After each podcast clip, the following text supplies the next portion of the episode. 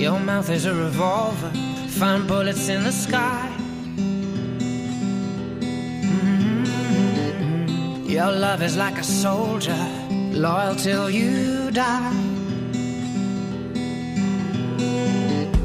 And I've been looking at the stars for a long, long time. I've been putting out fires all my life.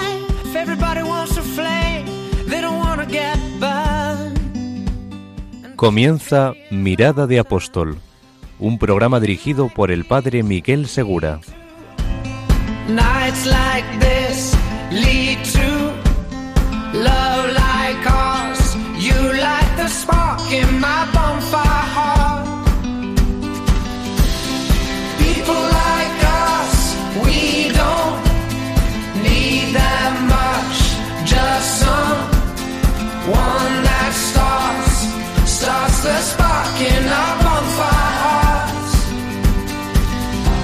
This world is getting colder, strangers passing by.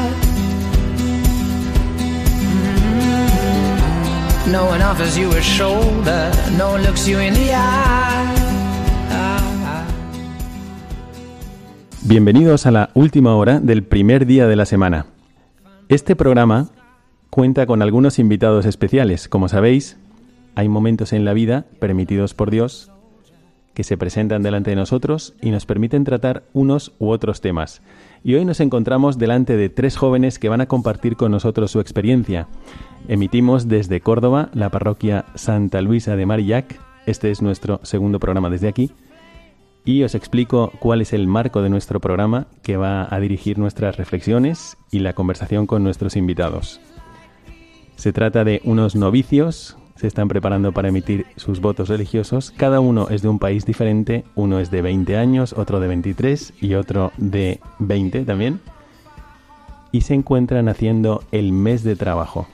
Y estos novicios dedican 30 días al año a trabajar de forma manual para imitar a nuestro Señor, que también lo hizo durante tantos años en Nazaret, para tratar con gente sencilla, saber cuánto vale un jornal y formarse en el espíritu de trabajo y en las virtudes. Nos acompañan hoy el hermano Leonardo Roberto Araoz Montaño. Buenas noches, hermano. Buenas noches, padre. También nos acompaña el hermano Daniel de Tezanos Pinto. Buenas noches. Y el hermano José Rodrigo Gómez Brol. Muy buenas noches, padre.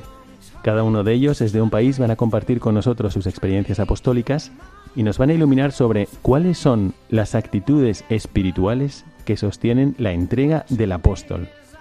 ¿Cómo podemos crecer en nuestra dimensión apostólica? ¿Cómo puede un cristiano descubrir que también él está llamado a la misión? Quedaos con nosotros y lo iremos profundizando a lo largo de este programa.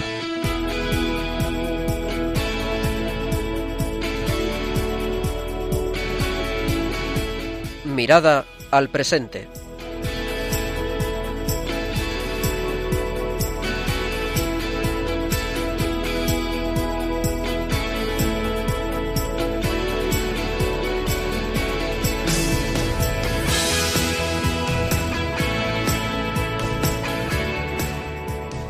Comenzamos esta primera parte de nuestro programa, Mirada al presente, y como hemos recordado en la introducción, nos acompañan tres invitados, tres jóvenes. Es una alegría estar con ustedes. Voy a recordar sus nombres. Hermano Leonardo Roberto Araoz Montaño.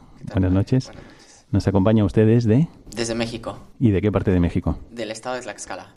Muy bien. Bueno, viene de muy lejos, pero ya lleva algunos meses en España. Así es. También nos acompaña el hermano Daniel de Tezanos Pinto. Buenas, padre. ¿Usted de dónde es? Yo soy de Santiago de Chile. ¿Y cuánto tiempo lleva en España? Llevo en España casi dos años. Y nos acompaña también el hermano José Rodrigo Gómez Brol. Buenas noches, padre. Muy buenas noches. ¿Y usted, en cambio, de dónde es? Yo soy de Guatemala, de la ciudad de Guatemala. Bueno, pues nunca habíamos tenido invitados tan lejanos y al mismo tiempo tan jóvenes a la vez en el programa. Así que les damos la bienvenida y ustedes se están preparando ahora para profesar sus votos religiosos. Bueno, sí, dos de nosotros. El hermano Leonardo y, y yo. Porque ya estamos en el segundo año de noviciado y los hacemos el 15 de septiembre. Mm. ¿Y qué están haciendo en esta parroquia? Sobre todo estamos ayudando al párroco que es don David, y, y sobre todo también acercándonos a las personas, ¿no? Que, que es lo más importante, estar con, con ese Cristo que está en mi hermano, ese Cristo que, que lo vemos en la calle todos los días y ese Cristo que, que es más cercano de lo que nos imaginamos. Bueno, están ustedes aquí de paso, pero están trabajando activamente en la parroquia. A nuestros oyentes probablemente les gustaría saber un poco qué es lo que ustedes han hecho antes de entrar al noviciado, antes de sentir la vocación, si ustedes eran cristianos que estaban, digamos, de misa dominical o también estaban ejercitando algún apostolado. ¿Nos pueden recordar brevemente qué tipos de apostolado han vivido ustedes ahora hasta sus 23 o hasta sus 20 años? Hermano Daniel. La verdad es que los apostolados los empecé a vivir desde muy pequeño porque mi familia eh, participaba de unas misiones eh, familiares en Chile y ahí comencé a, a palpar esto. Pero realmente todo empezó a los 17 años cuando en el colegio, en la capilla, tuve un, un encuentro real con Cristo en el que me sentí muy amado por Él y en el que me di cuenta que, que todo eso que mis padres me habían enseñado era real y existía, ¿no? Porque a veces podemos vivir en nuestra casa, podemos ir a misa, podemos hacer muchas cosas porque, porque te toca. Y yo estuve viviendo varios años así hasta que creo que el Señor tocó mi corazón. Y Bueno, pero a ver, a ver. Eso, ¿Qué es eso de un encuentro muy personal con Cristo en la capilla a esa edad? Si uno lo escucha y dice, ¿esto qué es? ¿Esto cómo se come? A ver, ¿nos podría explicar qué es lo que usted experimentó en ese momento? Bueno, tenía 17 años, creo que tampoco era tan, tan menor, ahora tengo 23, no ha cambiado Ajá. mucho. Pero para mí ese encuentro con Cristo fue primero saber que, que Él es real y segundo, en sentir su amor, en saber que, que Dios me ama y que me quiere aquí por algo. Y de hecho, en esa misma vez fue cuando me planteé la primera vez la vocación, pero que después la dejé pasar mm, casi cuatro años. Esto es- estaba sucediendo en Santiago de Chile.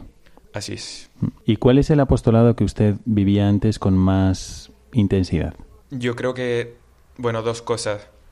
Primero, el año que me fui, en el que me tocó vivir un año en Barcelona ayudando a los sacerdotes en sus obras apostólicas. Y ahí me tocó, pues, de todo, organizar peregrinaciones, em, ayudar a chicos a prepararse a, la confesión o a la confirmación, a enseñarles a rezar, a hacer misiones por las calles de Barcelona a mm, ir a repartir comida a los pobres y bueno, eso, que fue un año muy intenso también. Y también aprender el apostolado de la oración. A mí me ayudó mucho ese año para ver que, que con mi oración también puedo ayudar a los demás.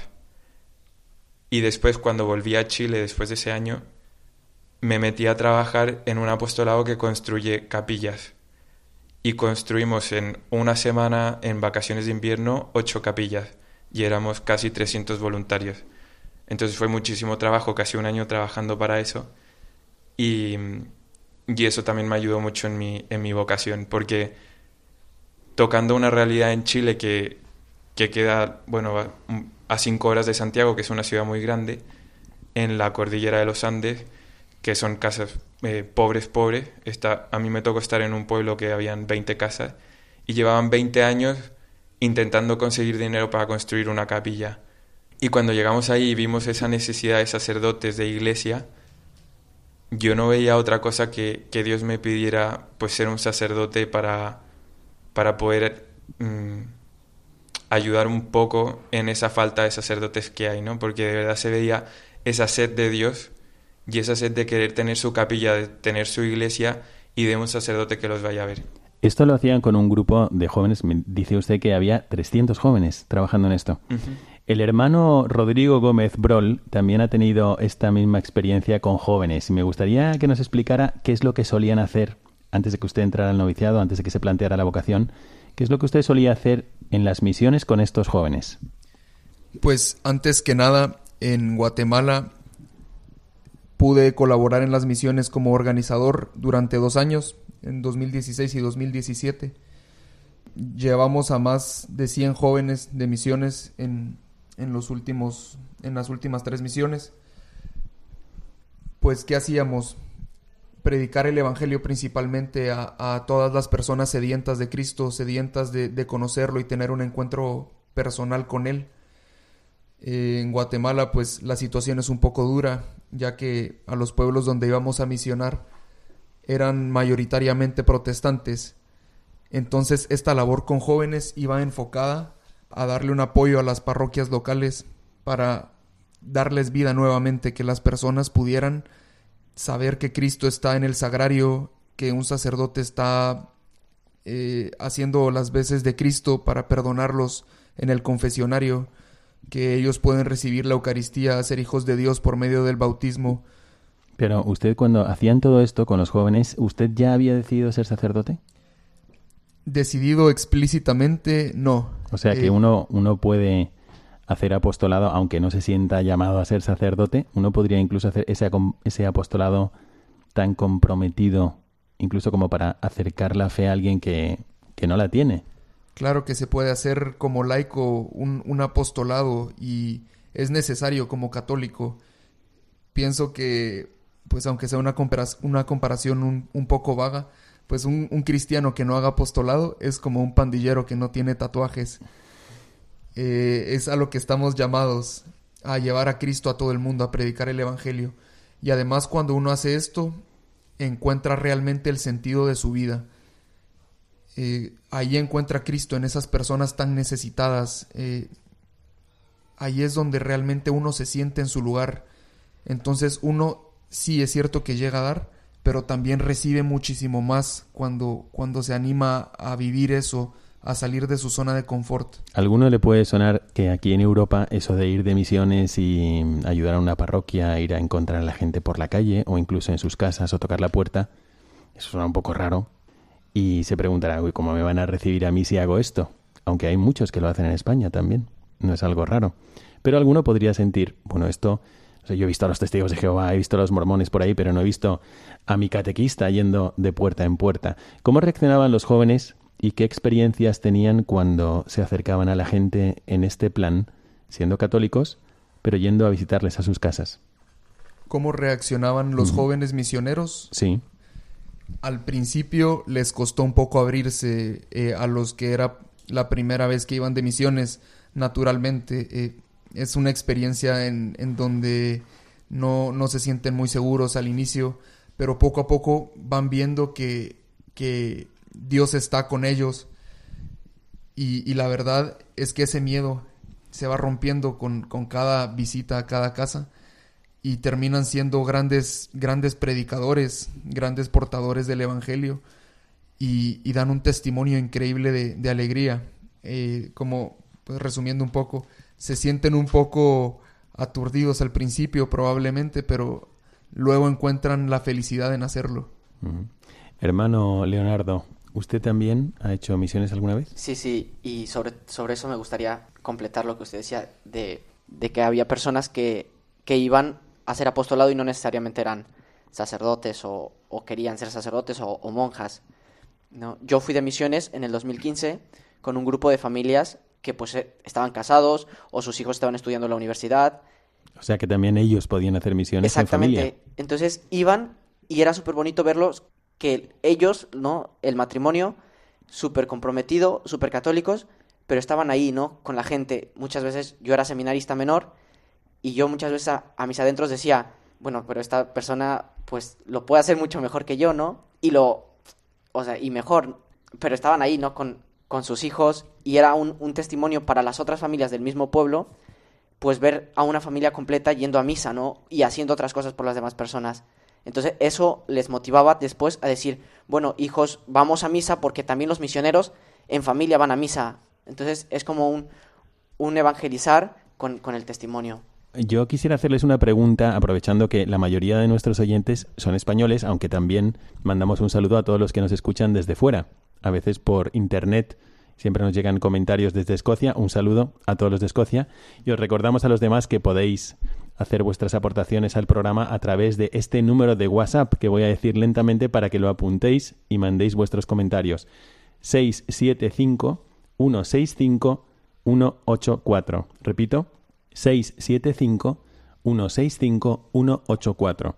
Pues como iba diciendo, es verdad que estamos en España ahora y ustedes también están en España, aunque no son de aquí, han hecho grandes apostolados. Me parece a mí que el hermano Roberto movía miles de personas al año a través de este apostolado de juventud misionera y también de Soñar Despierto, que luego tocaremos.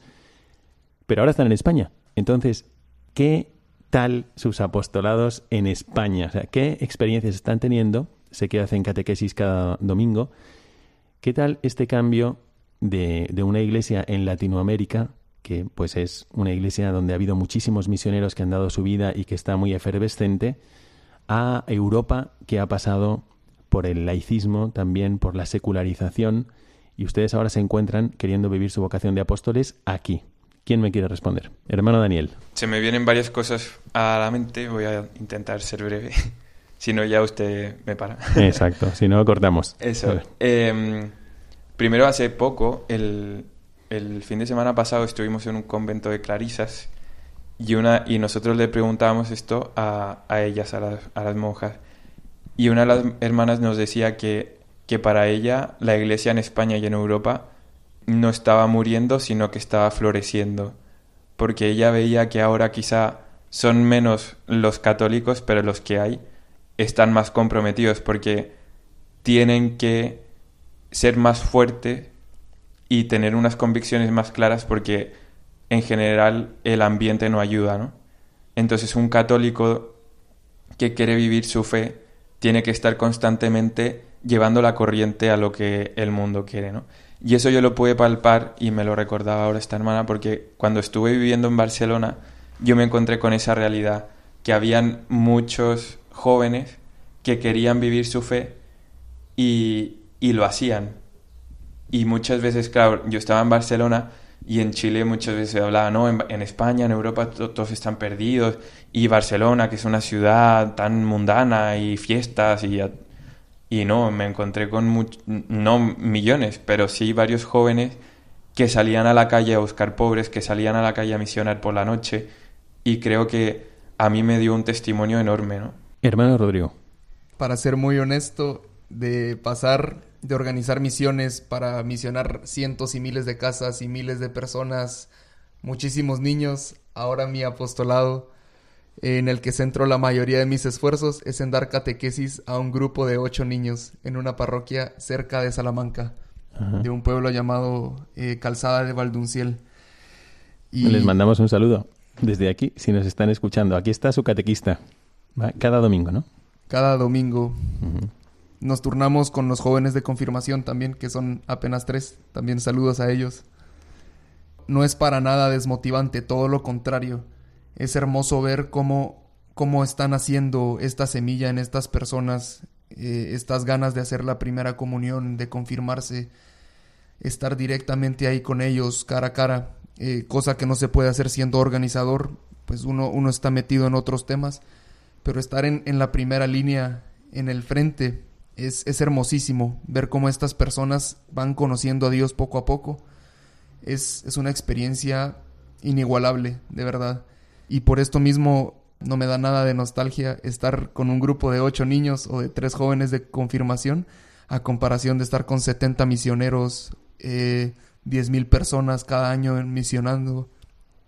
Es una experiencia que llena el corazón. Bueno, en realidad, cuando uno empieza a tener un tipo de desánimo, está claro que eso del Evangelio no viene, porque uno podría decir, bueno, aquí es más difícil la situación, aquí es más complicada, aquí es cuesta arriba. En primer lugar, nunca va a ser más difícil que el Viernes Santo, donde había en todo el mundo una creyente. Y en segundo lugar, los cristianos, los católicos, tenemos la solución a todo y lo tenemos al alcance de la mano en cada sagrario está la solución para todo el mundo. Está toda la salvación está en cada sagrario. Entonces, en realidad, si tenemos un sagrario, ahí va a empezar la salvación para todo el pueblo. Habrá que acercarles, habrá que abrirles los ojos para que lo vean, habrá que abrir el corazón para que lo deseen, pero ahí está la salvación. No importa lo malo que sea el ambiente alrededor. Lo que sí tenemos que hacer es no cejar en el intento de llevarlo. Me gustaría que nos diera alguna opinión sobre esto el hermano Daniel. Vale, justamente con eso me, me iluminó mucho porque, bueno, prácticamente vengo de, yo creo que hace dos horas estaba en la calle hablando con 15 gitanos. Y- Estamos aquí, os recordamos, para los que habéis llegado ahora al programa, estamos emitiendo desde el barrio del polígono del Guadalquivir. Bueno, ya es barrio, barrio del Guadalquivir, en Córdoba. Y justo por eso, en ayer estábamos haciendo nuestras oraciones y yo pensaba, claro, aquí estamos como en un oasis, ¿no? En este barrio, porque, porque estábamos pues en la capilla, toda la comunidad de los hermanos rezando y, y estamos muy bien, estamos trabajando, pero estamos bien, tenemos todo, gracias a Dios. Pero sí afuera hay gente que no, y porque nos han venido a tocar la puerta pidiendo comida. Y yo creo que fue, fue de Dios que, que tuve esa inquietud por ir a ver qué pasa si salgo, ¿no? Porque nos habían dicho que era un poco peligroso así. Y, bueno, con un hermano fuimos aquí a dos cuadras y había un grupo grande de, de personas ahí en la esquina. Y entonces nos acercamos y lo primero que nos dijeron fue, fue eso, son, son testigos de Jehová, ¿qué, qué pasa? Como que no entendían que fuéramos.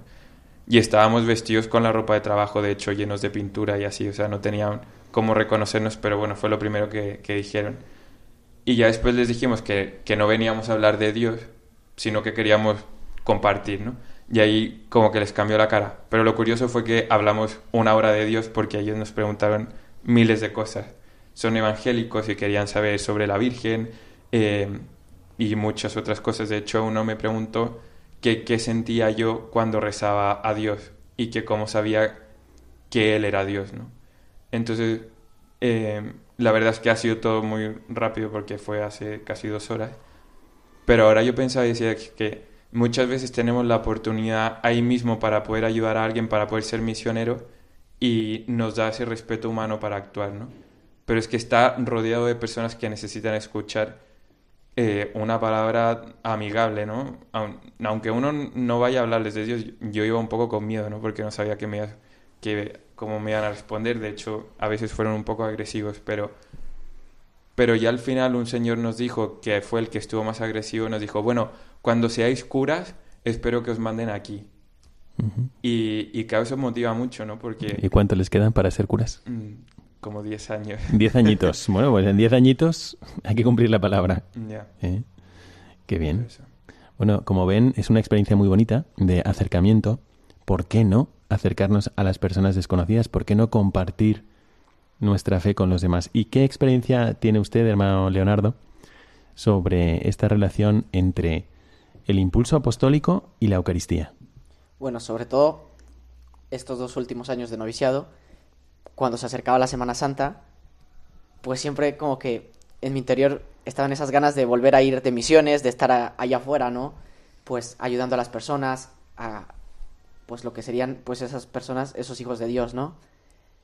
Y por la etapa de formación, pues me tocaba vivir toda esa semana pues muy cerca pues de Jesús, más en oración, más, más en intimidad con Él, ¿no? Y dejar un poco al lado el apostolado. Entonces, pues como que se me vino una, una luz y decía, bueno, la patrona de las misiones es una monja que, que estaba en, en un convento y no estaba fuera haciendo el trabajo físico, ¿no? Entonces dije, bueno, pues voy a hacer lo mismo. Voy a ofrecer todas mis oraciones, todos, pues, esas pequeñas oraciones en comunidad, visitas que podía ir a hacer a- al Santísimo, y, y las voy a ofrecer por, por los frutos de las misiones. Que quizá no los voy a ver, pero, pero que sé que, que el que sí lo puede hacer todo va a obrar milagros, ¿no? Y para mí fue muy confortante que, que un padre legionario de Cristo que, que iba sobre todo a México, al mismo grupo con el que yo fui, pues me dijera después, bueno, las misiones han salido muy bien, te agradecemos esas oraciones, esos sacrificios, y, para mí fue una luz de, de decir, o sea, tú no haces el apostolado, tú no eres el, el que soluciona las cosas, ¿no? Pon en manos de, de el verdadero todopoderoso pues todas esas intenciones, todas esas, esas obras que van a hacer las demás personas y que sean guiadas por el Espíritu Santo, no por ti. Entonces, yo creo que esa es como la unión de la Eucaristía y de las misiones. No puede haber un apostolado sin, sin oración y una oración sin apostolado. Bueno, yo aquí les veo en el estudio muy contentos, muy felices, todos sonrientes. Y bueno, yo les voy a preguntar, a ver, ¿ustedes realmente tienen vida eucarística? O sea, ¿Cuánto tiempo pasan delante de la capilla? No sé, hermano Rodrigo. Bueno, delante del sagrario, quería decir. Delante del sagrario, eh, pues contando la misa diaria que tenemos, podemos pasar más de dos horas frente al sagrario, eh, adoración con el Santísimo expuesto. ¿Dos horas seguidas? No, no, no, partidas durante el día. Eh, pues la, la hora de misa, media hora en un momento durante la mañana frente al Santísimo expuesto, en momentos de oración comunitaria, eh, visitas personales que uno hace a Cristo en la Eucaristía, pues puede sumar incluso algunos días hasta tres horas. Bueno, pues efectivamente este es el motor, es el motor del apóstol para cada cristiano, la Eucaristía, porque Jesucristo, eh, queridos oyentes, queridos novicios, y yo mismo me lo recuerdo a mí mismo, Jesucristo lo que nos comparte es lo que tiene en su corazón, y en su corazón tiene un amor infinito por la salvación de cada persona. Un amor infinito por comunicar el amor del Padre, porque cada uno viva la relación con Dios como Él, como un hijo. Entonces esto no te puede dejar en paz si estás delante de Cristo, te contagia, como el sol te contagia su calor, pues Jesucristo te, te regala sus sentimientos. ¿no? Bueno, estamos terminando la primera parte del programa, pero quisiera preguntar también al amado Rodrigo sobre esa experiencia, ese otro apostolado en Guatemala que se llama Soñar Despierto, en qué consistía, qué es lo que usted tenía que hacer y qué es lo que movía a los jóvenes a participar de ese apostolado, cómo funcionaba allá. Un poco de, de contexto cultural, Guatemala es un país muy pobre, eh, hay muchos niños huérfanos, abandonados, abusados de muchas maneras por sus papás, eh, lastimados, heridos, huérfanos, y hay muchos, en grandes cantidades. Entonces el enfoque de este apostolado, de soñar despierto, es ayudar a la infancia desprotegida, a la infancia vulnerable. ¿Quién lo llevaba adelante? Pues ¿Era para adultos, para familias, para jóvenes? era llevado a cabo por jóvenes eh, y no pasaban de los 25 años los jóvenes que participaban en esto, desde los 16 hasta los 25 años. ¿Y en qué consistía este apostolado? Pues eh, hay, hay varias ramas. Una es la de los eventos, en donde se busca darles el día más feliz de su vida a los niños. Eh, como digo, niños rescatados de, de basureros por, por algunos orfanatos. Eh, niños pues que lastimosamente son arrebatados de sus casas por el gobierno, ya que ven que no, no es saludable que estén ahí. Pues son niños que, que no han tenido un día feliz en su vida, literalmente ni un día feliz en su vida lo que buscábamos nosotros, lo que busca el apostolado que, se lleva a cabo en muchos países de América, es darles el día más feliz eh, a muchos niños, 500, 600, 1000, 2000. Y esta es la rama de los eventos. Se hace en algún parque de diversiones, en algún terreno grande con diferentes actividades, ferias, de todo, hay de todo.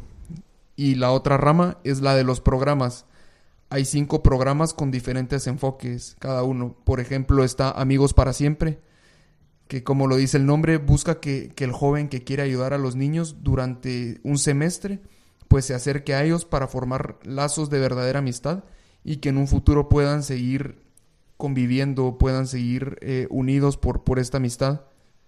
Eh, está otro apostolado llamado, otro programa, perdón, llamado Vagones de Sonrisas, Cuéntame tu sueño, eh, bicovalores, hay, hay varias cosas que, que se pueden hacer. Bueno, pues este es, esta era una vida apostólica bastante intensa y sin embargo usted sintió la llamada de Dios. Me gustaría al menos preguntarles al final de esta primera etapa del programa cómo experimentaron esa llamada de Dios porque ya estaban haciendo algo por la iglesia, ya estaban compartiendo algo de su fe, ya estaban también viviendo una dimensión de apóstol. ¿Y qué es lo que sintieron para decir, dejo también esto y sigo a Cristo radicalmente, dejándolo todo, dejando la familia, dejando su país y viniendo a formarse intensamente, espiritualmente, a un noviciado. A ver, hermano bueno, Leonardo. Yo vengo de seminario menor, entré con 12 años y antes no hacía mucho apostolado. Sobre todo era pues monaguillo en, en la parroquia los, los domingos y eso sí que fue pues prendiendo esa llama, ¿no? De la vocación, ese fueguito. Y, pero yo siempre en mi interior, como desde muy pequeño, sentía ese, pues, ¿cómo explicarlo, no? Como esa inquietud en el corazón de querer ser sacerdote, de que Dios me pedía eso. Entonces, pues, con esa intención yo entré al seminario. Después yo llamo, ¿no? Las confirmaciones de Dios sobre ese llamado, que vienen ya en el, en el seminario a raíz de los apostolados, por ejemplo, las misiones de Semana Santa. Mm. Y así se fue dando cuenta de que Dios le llamaba a entregarlo todo. Así es. Hermano Daniel, Bueno, yo, como decía antes, no se había hecho mucho apostolado y estaba teniendo una vida muy activa dentro del movimiento Reino Christi. Em, sobre todo en, en la universidad estaba atendiendo en, como en dirección espiritual o en diálogo a chicos de, del colegio que yo había ido y, y así, ¿no? Y, estaba teniendo una etapa súper feliz. Me gustaba la carrera, hacía apostolado, salía de fiesta, tenía amigos, o sea, como una vida exitosa, por decirlo así. Pero aún así no era feliz y tenía esa inquietud vocacional que no se iba. Y entonces yo estaba un poco enfadado con Dios porque yo le decía, ¿por qué quieres que deje todo esto que hace tanto bien y que ayuda a otras personas y que mm, creo que es lo que tú, tú quieres para mí o de la mejor manera que yo te podría servir, pero no estoy feliz. O sea, no, estaba en paz. Había algo que, que, no me deja, que me quitaba el sueño incluso a veces. Hasta que un día, em, por una situación muy mm, espontánea, no sé, Dios me, me habló, creo yo, claramente, ¿no? Estaba en la universidad y, y un profesor que me conocía eh, me preguntó que cómo llevaba una vida como la que llevaba, porque sabía que hacía apostolado, sabía que estudiaba, que tenía una familia grande con muchas actividades, que me iba de viaje y bueno, y, y me dice, ¿cómo lo haces? ¿no? Me dijo, ¿por qué no mejor estudias y ya una vez que termines la carrera te dedicas de lleno al apostolado, pero ya con una vida más estable? Y también para no caer en los estudios. Y en ese momento creo que Dios me habló y yo sentí en que dije, si dejo algo, dejo todo antes que a Dios, que el apostolado, que mi misa diaria, que la dirección espiritual, que, que bueno, todas esas cosas que me llenaban, ¿no? Y ahí volví a mi casa, fui a misa y, y el Evangelio del día también me, me ayudó, ¿no? Porque era el de, el que quiera seguirme, que cargue con su cruz y me siga. Y después mi mamá, que canta en misa, cantó una canción que dice, estoy a la puerta y llamo esperando que me abras. Entonces ya fueron como esos tres hechos en que dije, bueno, tengo que intentarlo. Y desde ese momento que creo que fue el que le di el sí a Dios, fue cuando ya como que mm, abrí mi corazón, ¿no? A Dios. Y desde ese momento no tengo ni una duda y estoy súper en paz y, y feliz. Pues una experiencia diferente y también muy interesante. Y hermano José Rodrigo, ¿usted cómo se experimentó ese llamado a dejarlo todo, que era una vida también muy, muy apostólica, y seguir a Cristo? Pues el llamado comenzó en una, en una hora santa frente a la Eucaristía en oración. Eh, preparándome para la confirmación, pues me pregunté, le pregunté al Señor en, en el Santísimo, ¿qué quieres de mí? Y por mi mente y mi corazón pasó, ¿por qué no eres sacerdote? Y pues le dije que no, de entrada. Eh, después me empecé a involucrar mucho en estos apostolados que, que mencionábamos anteriormente, en las misiones, en Soñar Despierto, en algunos otros más pequeños con, con mi grupo de, de amigos católicos que nos juntábamos todas las semanas. Y fui viendo que este estilo de vida apostólico, de servicio, de entrega a los demás, era, era una vida llena de amor. Y, Dios me fue hablando a través de esto. Y cada vez pensaba con más, con más seguridad de que no sería tan loco seguirlo. Hasta que un día en un retiro, pues frente al Santísimo otra vez, como comenzó todo así, así terminó, pues le dije, ¿sabes qué, Señor? Si tú me estás llamando a ser sacerdote, te prometo seguirte en todo momento hasta el fin de mi vida. Bueno, yo realmente les agradezco, supongo que también muchos oyentes que compartan con nosotros esta experiencia y, y, les agradezco especialmente que hayan dicho ese sí a Dios y se preparen para ser sacerdotes, porque realmente no llevaban una vida mala, no estamos hablando de conversiones de radicales, ¿no? Conversiones de, de, nada a todo. Alguna conversión habrá habido por ahí, supongo. Pero gracias por este compartir su experiencia y cómo es posible también que de una vida de entrega apostólica también Dios toque el corazón y llame. Vamos a pasar a la segunda parte de nuestro programa, pero no sin antes recordaros dónde podéis mandar vuestros mensajes de WhatsApp, vuestras notas de voz o vuestros correos electrónicos. El correo electrónico lo podéis mandar a mirada de apóstol mirada de apóstol Y el WhatsApp, lo digo lentamente para que toméis nota, podéis mandarlo al 675 165 184. Repito, 675 165 184. Nos vemos en la segunda parte del programa.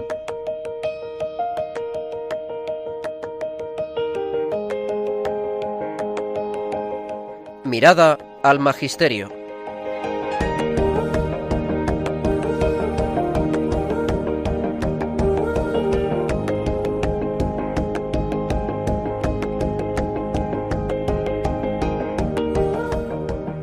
Comenzamos esta segunda parte, como siempre, con una gran ilusión de profundizar, aunque sea brevemente, en el magisterio, que siempre ilumina nuestra vida apostólica.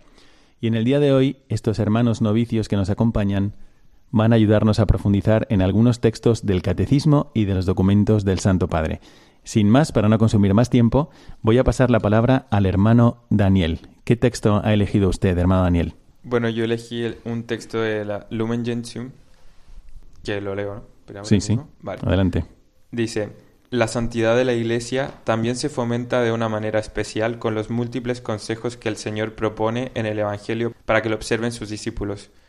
Entre ellos, destaca el precioso don de la divina gracia, concedido a algunos por el Padre, para que se consagren a solo Dios, con un corazón que en la virginidad o en el celibato se mantiene más fácilmente indiviso. Esta perfecta continencia por el reino de los cielos siempre ha sido tenida en la más alta estima por la Iglesia, como señal y estímulo de la caridad, y como un manantial extraordinario de espiritual fecundidad en el mundo. ¿Qué le llama la atención de este texto? Bueno, a mí me llama la atención porque algo que, he estado meditando mucho últimamente, sobre todo ahora que, que voy a profesar los consejos evangélicos en septiembre, ya después de casi dos años de noviciado, he podido ver cómo si uno se entrega totalmente al Señor, porque sí hemos hablado de apostolados, de, de muchas cosas antes, ¿no? Pero aún así cada día uno puede darle más a Dios. Y, y algo que he estado y que, y que el padre eh, maestro de novicios nos, nos ha ayudado mucho es a cada día decirle a Dios, Dios, yo te entrego mi corazón para que tú vivas completamente en él, ¿no? Y, bueno, que, que, aquí en este texto habla sobre todo sobre la, el celibato, ¿no? Que es uno de los, de uno de los consejos evangélicos que, que profesaré pero yo creo que se vive en los tres y, y en toda vida de un católico, ¿no? En, todos tenemos que tener un corazón en el que vivamos eh, la castidad, porque tenemos que entregarnos a Dios con un corazón completamente para Él y que, por ejemplo, en un matrimonio se manifiesta en, en ese amor total a tu mujer, pero que, se, que es un reflejo del amor de Dios, ¿no? de un esposo, y, y que solo va a vivir eh, con ella, ¿no? ese amor pues nosotros solo para Cristo, pero para entregarse a, todo el mundo. Y, eso creo que, bueno, para resumir, es un corazón para, para Él y para nadie más.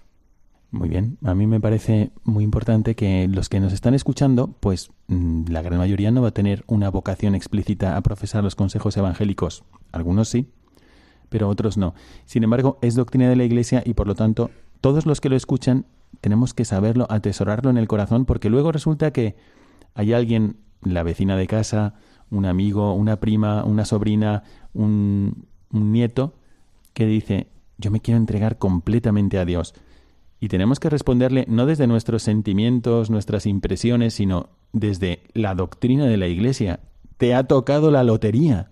Esto es una forma privilegiada, un regalo de Dios. No tienes méritos por experimentar esto pero Dios te está llamando de forma particular a participar en su vocación. Bueno, voy a pasarle la palabra en esta ocasión al hermano Rodrigo Gómez Brol. Buenas noches, hermano Rodrigo. Buenas noches, padre. ¿Qué texto ha traído usted y por qué? Pues yo quería reflexionar un poco acerca de esta nueva exhortación apostólica del Papa Francisco eh, que se llama Gaudete et Exultate. Eh, voy a leer el texto. Eh, Dios siempre es novedad que nos empuja a partir una y otra vez y a desplazarnos para ir más allá de lo conocido, hacia las periferias y las fronteras. Nos lleva allí donde está la humanidad más herida, y donde los seres humanos, por debajo de la apariencia de la superficialidad y el conformismo, siguen buscando la respuesta a la pregunta por el sentido de la vida. Dios no tiene miedo, no tiene miedo. Él va siempre más allá de nuestros esquemas y no le teme a las periferias. Él mismo se hizo periferia. Por eso, si nos atrevemos a llegar a las periferias, allí lo encontraremos. Él ya está allí. Jesús nos primerea en el corazón de aquel hermano, en su carne herida, en su vida oprimida, oscurecida. Él ya está allí. Pues es interesante cómo comienza este, este texto. Dios siempre es novedad. Jesucristo que vino hace dos mil años al mundo es novedad. ¿Cómo es eso posible? Pues aquí nos da una breve explicación.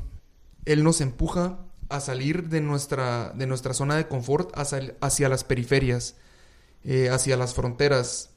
Él, él nos invita a salir de nosotros mismos. Entonces aquí está esta novedad en que uno saliendo de, de sí mismo se topa con realidades totalmente nuevas. Eh, además, pues si, si una persona vive siempre haciendo lo mismo todos los días, pues va a obtener los mismos resultados. Cuando se atreve a salir de sí mismo hacia las periferias, hacia las fronteras, es donde realmente encuentra toda la novedad. Y, y Dios pues sigue ampliando esas periferias cuando uno va saliendo poco a poco. Y pues simplemente no tiene límite. Entonces, por eso mismo es que Dios siempre es novedad. Eh, ¿Ustedes han tenido, a los demás, les pregunto a los demás novicios, ¿han tenido esta experiencia de lo que señala el Papa? Bueno, sí. Eh, bueno, lo conté en la primera parte del programa, cuando decía que, que, había ido aquí a dos cuadros de donde estamos ahora a hablar con, con estos pues, gitanos evangélicos. Y, y claro, yo creo que fue una experiencia increíble, ¿no? Porque también con el otro hermano que, con el que fui, el hermano Alberto, me decía que me decía, estamos haciendo lo que dice el Papa, no ir a las periferias, pero en realidad la periferia estaba aquí al lado, o sea, no es que fuimos muy lejos. Pero eso también me hacía pensar en que muchas veces creemos que, que tenemos que ir a los que están más lejos, pero creo que las periferias a veces están en nuestra propia casa. Y que muchas veces podemos estar con, con, con, nuestros hijos o con nuestros padres, con nuestros hermanos, con, con cualquier persona del trabajo y no profundizar en, en lo que a un católico más le interesa, que es el amor de Dios y llevarle a Él, ¿no? Y yo creo que el Papa eso busca con esta carta que nos escribió a todos, ¿no? Que vivamos la santidad y, y vivamos esa ese, mmm, entrega total a Dios en nuestro día a día, en, en, nuestro trabajo, en nuestra casa, con nuestros amigos, en la fiesta, donde sea. Pero, pero sin, a veces sí, hay que salir a las periferias e ir muy lejos, pero primero comenzar con los que tenemos más cerca. Yo, mientras estaba leyendo el hermano Rodrigo este texto del Papa, me imaginaba la escena de Jesucristo con sus apóstoles por la mañana, no le están encontrando, al final lo ven ahí, que estaba rezando, Maestro, todos te buscan, y él dice, bueno, me buscan, pero es que yo tengo que ir a las otras aldeas, que todavía no conocen el mensaje. Si se hubiese quedado ahí, hubiese tenido una acogida pues muy agradable, una acogida de, de, aplausos, de gente que quería estar con él, cómoda también. Pero va allá donde todavía no le conocen. Yo creo que así tiene que ser también el apóstol. Tiene que, no tiene que despreciar a nadie. Tiene que hablar de Dios con los que Dios le pone delante. Tiene que ir hacia las aldeas que están todavía por delante, hacia las periferias que Dios le ponga por delante. Hermano Leonardo, ¿qué texto nos ha traído usted? Bueno, yo he escogido un, texto que es de San Agustín, pero está citado en el Catecismo y dice, la culminación de todas nuestras obras es el amor. Este es el fin. Para conseguirlo, corremos. Hacia él corremos. Una vez llegados, en él reposamos. Me llama mucho la atención que dice que la culminación de todas nuestras obras es el amor. Pero no el amor nuestro, que es verdad, sino primero el amor de Dios. Que contemplado lo que decíamos antes ¿no? en la primera parte del programa, que contemplado desde el sagrario, visto en el sagrario, lo llevamos después a las otras personas. No, no nos damos a nosotros mismos, sino les damos ese mensaje que es más trascendente, ese mensaje que, que ayuda a más personas. Ese mensaje que verdaderamente logra esa, alegría y ese salir de uno mismo. ¿No? Primero pongo esa, la culminación de todas nuestras obras es el amor. Lo hacemos primero porque Dios, hemos encontrado en Dios ese amor y después queremos dárselo a, a, las otras personas ese amor. Y también lo hacemos por amor a esas personas, porque esa persona tiene parte de Dios. ¿no? Como cristianos sabemos que, que en el otro está Cristo, está, está Dios plenamente en él, ¿no? Después dice también San Agustín que corremos para conseguirlo, ¿no? Hacia él corremos, que ya lo pongo más como el apostolado concreto, ¿no? Salir, ir a las periferias que, que invita el Papa, ir a las misiones, hacer los apostolados, estar con, con, con mi amigo de universidad de al lado. Ese es, el, ese es el correr, ¿no? Y después dice que en él reposamos, en ese amor. Yo lo veo siempre, sobre todo, a mí me gusta cuando salgo de, de, de, de casa, del seminario, y voy a pues algún sitio, a la ciudad o, o, al apostolado, me gusta ir saludando a la gente, ¿no? Sí, sí, lo he visto. Y, y regresando, y regresando de casa, pues entrar a la capilla y decirle al Señor, mira Señor, quizá no conozco a muchas personas de esas que he saludado, pero te pido por, por cada una de esas personas que, que les dirigí un saludo. Tú sabes más sus necesidades, tú sabes sus preocupaciones, tú sabes sus alegrías, te pido que, que, te hagas presente en sus vidas, ¿no? Y eso pasa también en los grandes apostolados, después de las misiones, después de, de un soñar despierto, ¿no? A mí me gusta ponerlo en, en, las manos de Dios y decirle, mira, Señor, tú has llegado a muchas personas, tu amor ha, ha ido a ellos, te los pongo en tus manos y tú da los frutos. Bueno, hemos terminado ya esta segunda parte de nuestro programa, pero vamos a darle la palabra al Papa para que terminemos con broche de oro. Así que os, os, decimos simplemente lo que el Papa nos aconseja a todos los cristianos, nos recuerda en Gaudete et Exultate. Nos dice, la santidad es parresía, y lo explica. No conocemos muchos, no conocemos el significado, no lo usamos, parresía, pero lo explica, la santidad es parresía, es audacia, es empuje evangelizador que deja una marca en este mundo.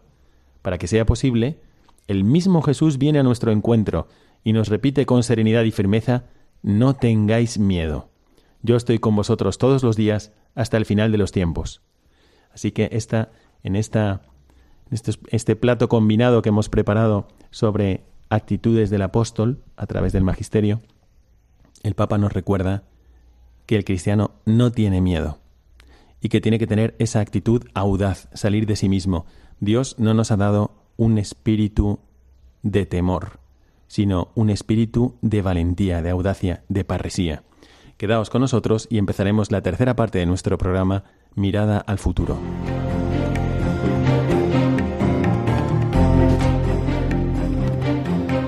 Mirada al futuro.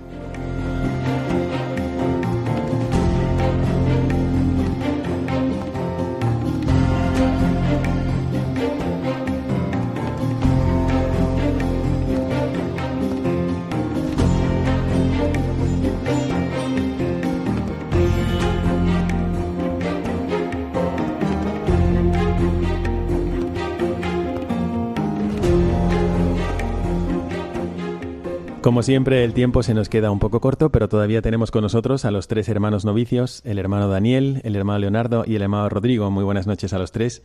Estamos pensando, como siempre, al final de nuestro programa, ¿qué podríamos aconsejar a los cristianos que han vivido su vida pues con una tratando de crecer en una relación con Dios, viviendo esta dimensión de la búsqueda de la santidad que nos da a todos el bautismo, pero se encuentra como todavía sin crecer en la dimensión apostólica de su bautismo, ese bautismo que te impulsa primero, pues obviamente, a vivir lo que Cristo vive y que se refleja en tu ser y ser santo como Él, Él nos da su modo de ser, hijo, santo, y sin embargo también nos da el bautismo mismo, el mismo bautismo, el mismo acto, nos da ese impulso a comunicar que Jesucristo es Dios, que nos ha salvado que ha resucitado y querer compartir el amor de Dios que experimentamos en Cristo.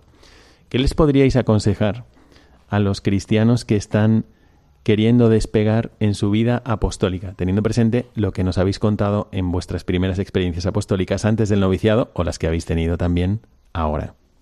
un consejo. Hermano Daniel. Bueno, yo el primer consejo que, que les daría es tener claro que de uno depende que Cristo llegue a los a las demás personas que hay que ser activos, que no hay que dejarse y esperar a que venga otro y haga el trabajo, ¿no? Bueno, eso, que a mí me toca y de mí depende, que tengo que, que salir de, de, mi comodidad. El Papa hablaba de salir de mi sofá, de mi sillón y, y ir a los demás, no tener miedo y, y antes llenarme en la Eucaristía, como habíamos hablado. Yo quisiera dar dos consejos.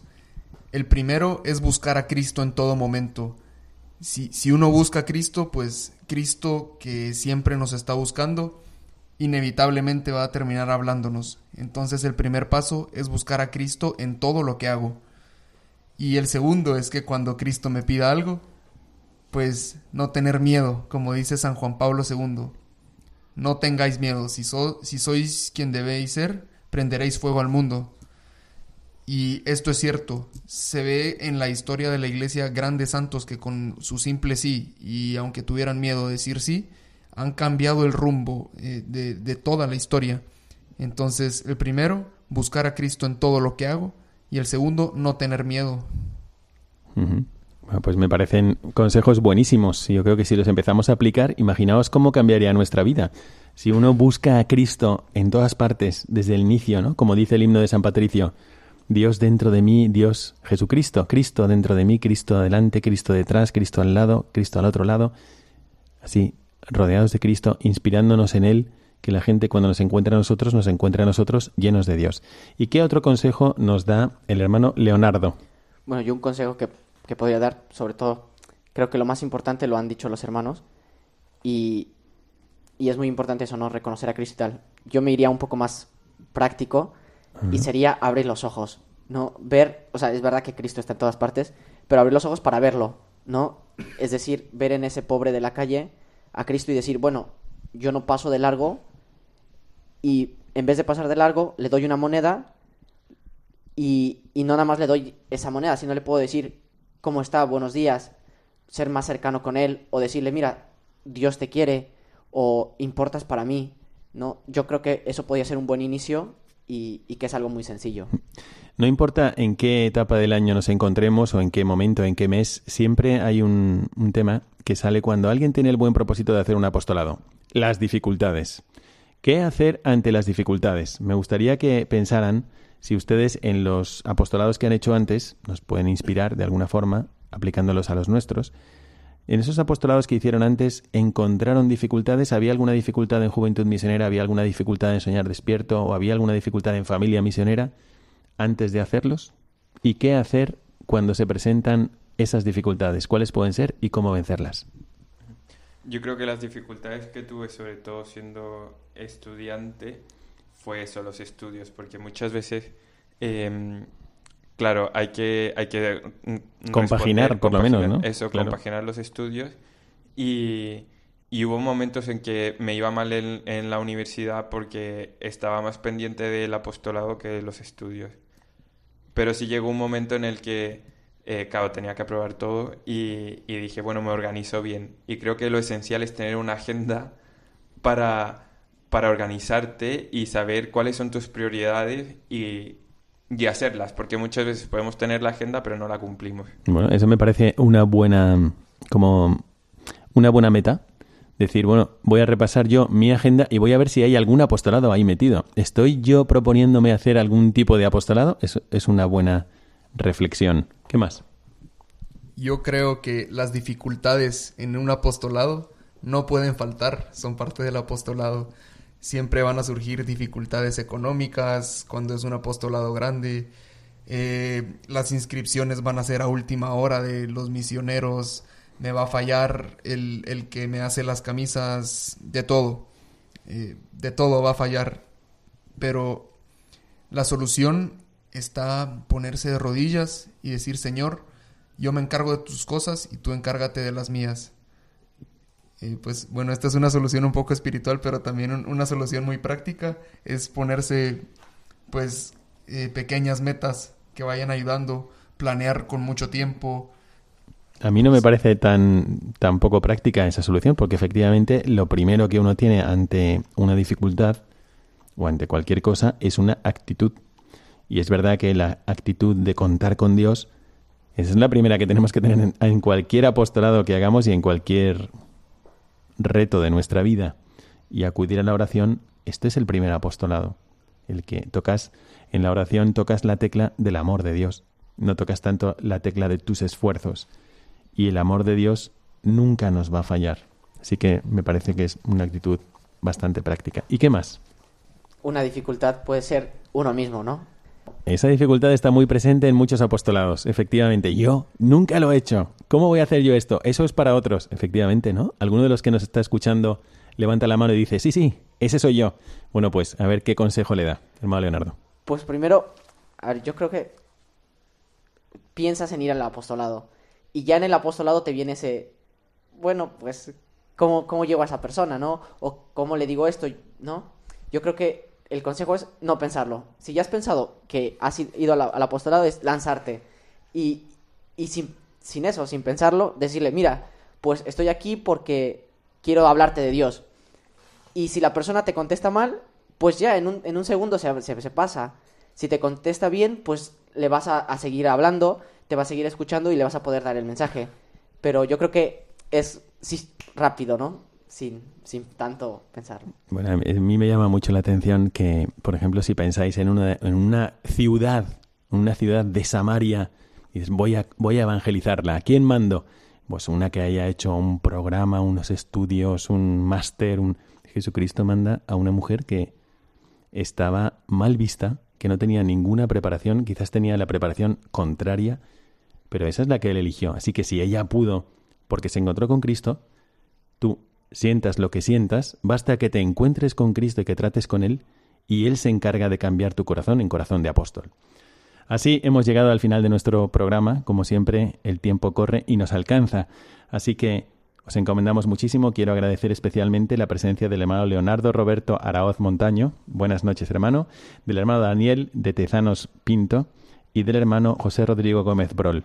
Muchísimas gracias por habernos acompañado aquí en la parroquia de Santa Luisa de Marillac. Muchísimas gracias también al párroco don Miguel David Pozo León por habernos prestado sus instalaciones y poder emitir desde aquí, desde el polígono del Gualquivir. Y desde aquí os mando mi bendición sacerdotal, un servidor, el Padre Miguel Segura. Que Dios os bendiga.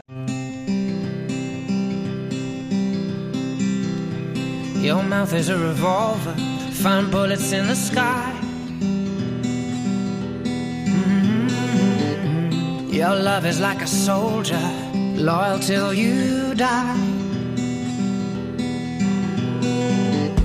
And I've been looking at the stars for a long, long time. I've been putting out fires all my life. Everybody wants a flame, they don't want to get burned. Acaban de escuchar el programa Mirada de Apóstol, dirigido por el padre Miguel Segura. Nights like